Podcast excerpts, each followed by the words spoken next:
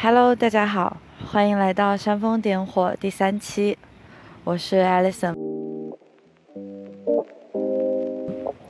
我现在正在布达佩斯的城市公园广场在散步，然后我找到了一个非常漂亮的地方，现在坐下来准备把我们这一期的节目录制一下。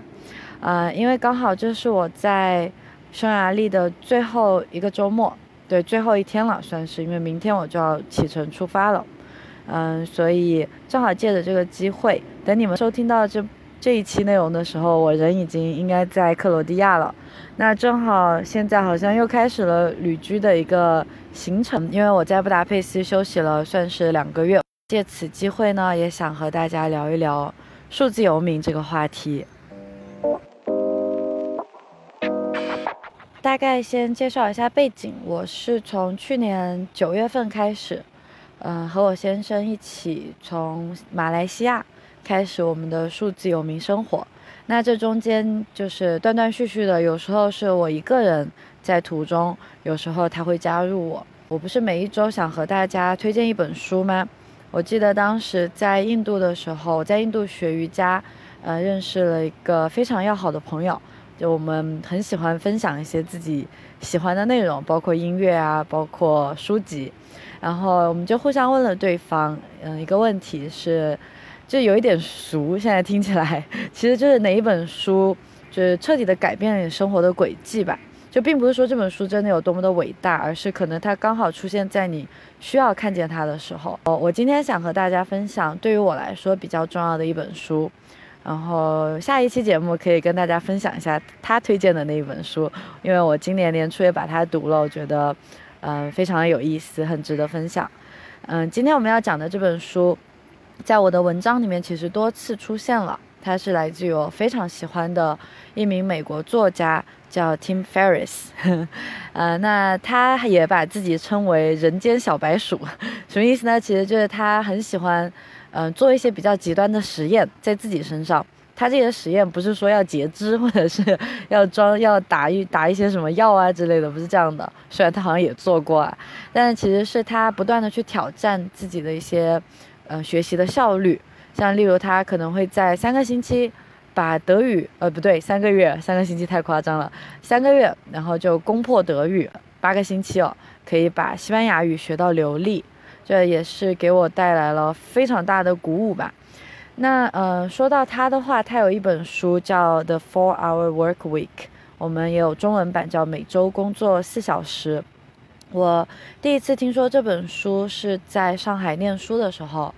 现在想想都七八年前了，就还蛮久的。嗯，当时是我一个非常要好的朋友，我在文章中屡次有提到过他，他叫小 K，我们简称他为小 K。他向我介绍这本书，他是我记得有一次朋友聚会的时候，他问我说：“哎，你你有没有想过你未来想过一个什么样的生活呀？”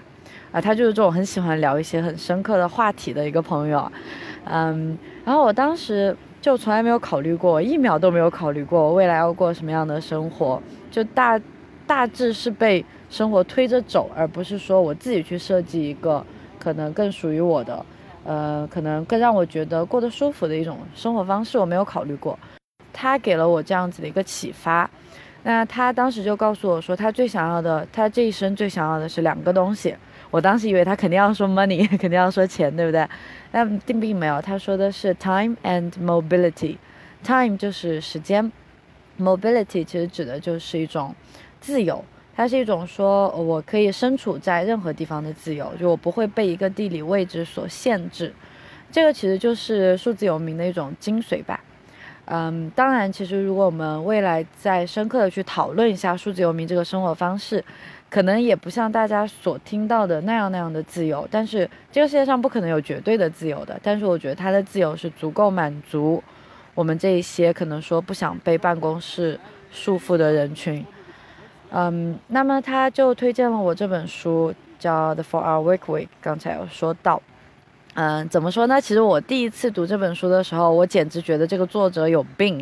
因为他写的很傲慢，就是整个语气，嗯，就是让我会觉得有一点不舒服。尤其是他在书里面有介绍，他有一个部分是介绍 automation，其实就有点像我们现在的被动收入。这个概念，就是因为如果你想要长期的旅行，或者你想要在其他地方生活，那一定的收入保障还是需要有的。虽然他其实在书里一直是就打的比较大的旗号，说大家都可以变成百万富翁的意思，而且是美元的百万富翁。那所以，嗯，他在介绍 automation 的时候就。大量的提到了外包自己的工作，然后当时我看到这一段就特别的反感，因为他提到的是把工作可以外包给印度人，尤其是印度人，因为我们知道印度技术人员很多嘛，那所以我会觉得说他是想把自己的安逸生活，嗯，放在压榨，呃一些廉价劳动力国家的人群上的，这个。对我来说，反正是很不能接受的，所以可能大家现在在阅读的时候也会出现这样一丁丁点的反感、厌恶之情。其实他自己啊，他这本书因为出的也蛮早的嘛，他后来也做了很多事情。他现在做一个非常大的 podcast，应该是 iTunes 里面下载量最高的，叫 The Tim Ferriss Show。嗯，那其实他自己在谈到当年的这本畅销书的时候呀。也说到了，其实那本书也有点像是一个实验，所以他自己对那本书现在也并不是特别的自豪。但是不管怎么样，嗯，我当时在读那本书，还是学到了很多很多的内容。像他首先是定义了一下，就 definition 去定义了一下，嗯，就是新贵，就有点像是现在的这些，嗯，财富新贵们，他们是怎么样去生活的？他们是有什么样的生活方式？呃，其实有这样子一个比较出名的一个小故事，这个我以前在新东方讲写作课的时候，也常常会跟学生说，在他的书里面也重新出现了一遍。嗯，就是说有就是一群百万富翁啊，他们到希腊去旅行，不管是希腊还是哪里，反正是一个小渔村。然后在那个渔村里面，他们就看到一位渔夫正在那里钓鱼，他钓上来了很多鱼，这些百万富翁就围上去，就很好奇，就看他都钓上来一些什么鱼。他们就找他搭话，然后在聊天的过程当中呢，大呃这几个百万富翁就开始为他设计，就说：“哎，你这个这个就是其实，嗯，生产量还蛮高的，我们怎么样就是可以帮你售卖更多，拿到市场上去，然后最后你就会变成一个百万富翁。”那这个渔夫就问他们，就说：“那我变成百万富翁以后做什么呢？”然后百万富翁们就回答。说可以像我们现在这样啊，就到处去旅行啊，可以放松自己啊，就不用再有什么烦恼啊，就吹吹风、晒晒太阳，去海里面游游泳。然后这位渔夫就很淡定的回答他们说：“嗯，我现在过的就是这样的生活呀。”嗯，这这算是一个小小的那种，像是一个谚语故事吧。我觉得还是当时听到这个故事，其实。怎么说？应该是这个故事对我的启发会更大一些。呃，我们不是说要大家游手好闲，不是这样的。因为我在写有一篇文章是聊到财富自由这个话题。其实真正的退休生活并不像大家想象的那么的美好。就是你真正去了解一些退休人群，大多数是比较空虚，或者是比较无聊的。尤其是当大家工作了一辈子以后。然后就进入了退休，然后身体也跟不上，我冒险精神也跟不上，再不用说拿着退休金，可能也支持不了自己年轻时候的那些梦想。所以这本书对我来说最大的启发就是不要等待。所以呢，我是从去年九月对就开始这样的一个生活方式。嗯，现在走了有七八个国家吧。我是从马来西亚，对我当时从国内出发的，因为中途嗯回国陪伴了父母有三个月的时间。所以其实那三个月，我也相当于本身就已经在是数字游民生活状态了。我我到了马来西亚，我们在那里生活了一个月，呃，所以其实要根据我们的签证了。然后后来去了柬埔寨，还有老挝、泰国。所以这里不得不提一下，就是一些比较大型的数字游民的基地吧。所以这就是我们之前说的那一个。呃，叫 mobility，就是自由，没有绝对的自由。因为假如说，嗯，你说我想去美国做数字游民，可能这个成本就会高很多。所以大家一开始会选的地方，嗯，就会在印度尼西亚或者是泰国这两个国家，它基建比较好吧，就是基础建设比较好，然后也有一定的群体，有一个 community，你在那里不会觉得寂寞，不会觉得无聊，大家都是数字游民，所以就有一种大本营的感觉。对，这里也要提到一个对数字游民来说比较重要的一个网站，叫 Nomad List。建立这个网站的那个人叫 Peter Levels，好，我应该没有记错吧？他就是数字游民的一个典范，而且他非常的成功啊！就是他这个呃网站应该每年就是每年的收入是超过几百万人民币，是肯定肯定有的。所以他就是建立了一个网站来比较，就是世界上各个城市、个生活的地区哪个地方最适合。嗯，因为像说数字游民，可能你一个月拿着一千欧元，也就七八七八千人民币。嗯，可能赚到这个钱啊。然后你如果在欧洲生活，那可能会有一点点吃力，因为租金就很贵。但如果你是到东南亚，呃，或者是到南美的一些国家，像阿根廷啊、墨西哥，呃，或者哥伦比亚，都有一些非常好的城市。像在这些城市呢，生活花销就会降低非常多，所以整个人的生活质量会提升很多。我记得硅谷当时就有一个。新闻报道出来说，硅谷的平均工资是十六万，现在肯定还要高一些，十六万美元，嗯，年薪吧，就是还差不多一百万美一百万人民币的年薪，但是他们却觉得自己生活的像是贫困人口，因为硅谷的物价很高，所以这个在数字游民就是领域里面也是很重要的一个话题，就叫地理套利。就是可能我赚的不是很多，但是我生活在不同的地方，会让我生活的像是一个百万富翁一样，就是其实提高生活质量。所以在东南亚最大的基地，一个是在巴厘岛，是仓谷，然后一个是。嗯，清迈就是泰国的清迈，泰国北部，泰北清迈。那我以前每一次去，我也没有每一次啦，我其实也就去过两次泰国。在这一次，就是这一次以数字有名的身份去，以前就确实看到的是不同的泰国，我觉得还蛮有意思的。因为这一次我们在那里就是打入了数字有名的一个小圈子，我就也认识了很多很多来自世界各地的，呃，这个都不能叫同行了，因为数字游民其实是一个生活方式嘛，它并不是一个职业。嗯，所以就很有趣，大家都是这样子的一个方式在生活，大家做的事情都不一样。嗯，所以清迈对我们来说是，呃，很棒的一个社区。后来我去了印度，对的，我是去印度学了一个月的瑜伽。其实虽然说在那里学瑜伽，嗯，我也有在写文章之类的，所以其实对我来说，呃，百分之。九十的时间我就用在了学习，就其实彻底的放松自己，或者是去进修一下，这个也是我比较建议现在的一种旅行的方式，就是技能性的去旅行。像大家以后去巴厘岛，可能说，哎，那我去学学，呃，冲浪，对不对？学一个技能，或者去学潜水，呃，或者去学跳舞。可能我去南美玩，我可以学跳 salsa，跳拉丁舞，然后去印度可以学学冥想，可以学学灵修这方面的体验。就对我来说，这个经验、这个体验，它太宝贵了。它不是金钱的关系了，然后就更不要说在印度生活那一个月，生活费还相当的低，因为它物价非常低嘛，就觉得是很适合我自己的一个生活方式。那后来，因为当然是因为很多个人的原因、种种原因，离开了东南亚，我又回到了欧洲。嗯，和我老公一起，我们现在是在呃布达佩斯生活两个月。嗯，在这里就就是缓慢，就放放慢了一下自己的脚步，嗯，所以对我来说，现在又到了一个启程的时间。如果大家对数字有名话题感兴趣的话，以后我觉得我也蛮想和大家分享一些这种生活方式的利与弊。当然是，当然不是所有都是那么光鲜亮丽的，对不对？听上去它很有意思，嗯，肯定也是会有一些困难。这个跟任何一种生活方式都一样的。这样大家可能有很稳定的工作，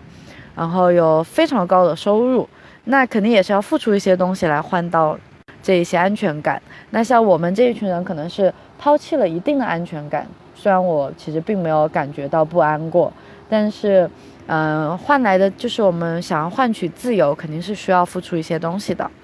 嗯，对我来说最重要的，就像说可能会付出一些人际关系。虽然我会遇到很多新的朋友，会遇到很多很有趣的人，真的，就是现在对我来说，因为人际关系对我来说很重要，然后可能也不能长期的陪伴在亲人和朋友的身边，这个是需要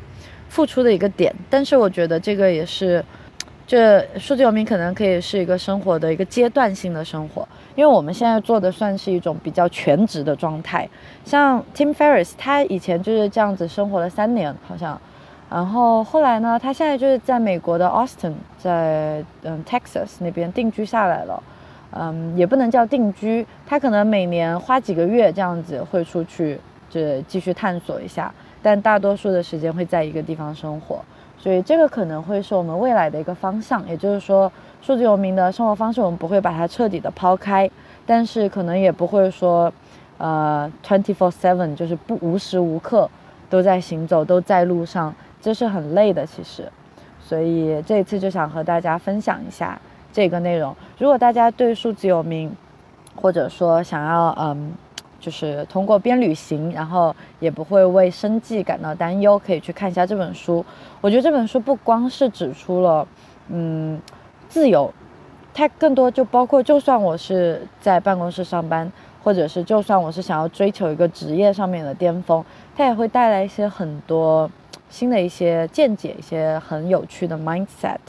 所以我觉得是非常值得推荐的，嗯，对，就是今天我们要讲到的这一本书。当然，如果你已经是数字游民了，我们现在国内其实是有一个数字游民群体的，嗯，因为我在清迈的时候也很有幸的与我们这个群体的群主，呃，面基了一次，我见到他，他叫 Jared。大家如果感兴趣，其实现在大家只要在 Google 上面一搜“数字游民”，就用中文来搜“数字游民”啊。因为 Digital Nomad 用英文的方式，在英文内容当中非常的多，但是中文内容做的最好的就一定是 Jared 了。他在知乎上面，嗯，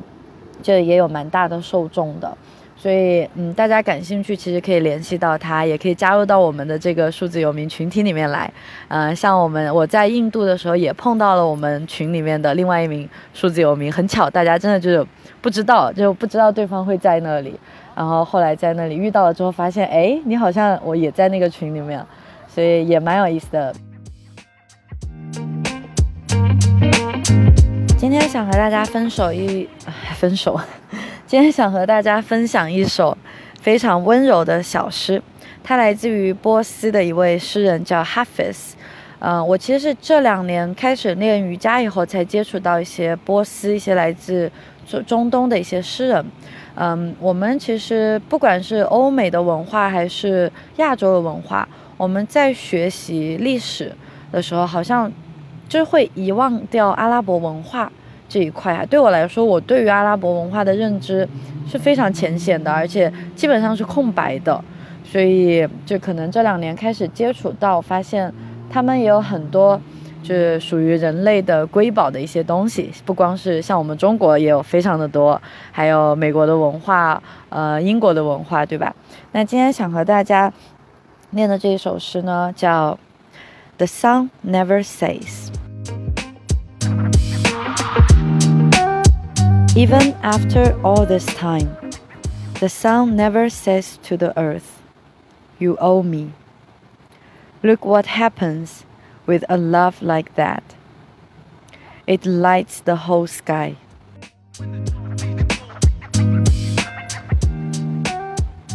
我觉得这首诗特别的美，它就尤其形容了一种我们可能不需要去拥有一个东西，因为我们作为人类，其实不管我们拥有的是物品。 还是拥有的是关系，嗯，其实到最后都是会失去的。呃，我我这里不是想很悲观的去表达这个概念啊，而是我们其实也可以从一个很坚强，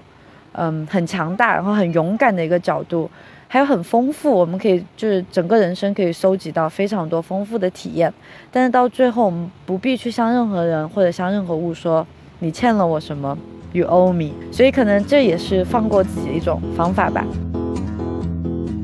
My house in budapest my hidden treasure chest golden grand piano my beautiful castillo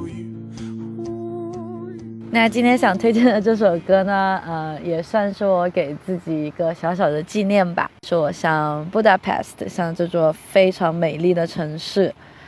告白或者是告别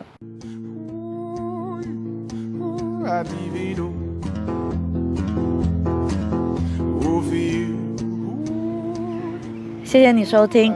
这一次我是走在公园里面，突发奇想的就把这一期给录下来了。本来是想着晚上回家在安静的房间里面去录制的，但是本来也想说做这个播客可能不需要那么拘泥于形式吧。我觉得我更想跟大家分享的是一些内容，嗯，还有整个人生的状态。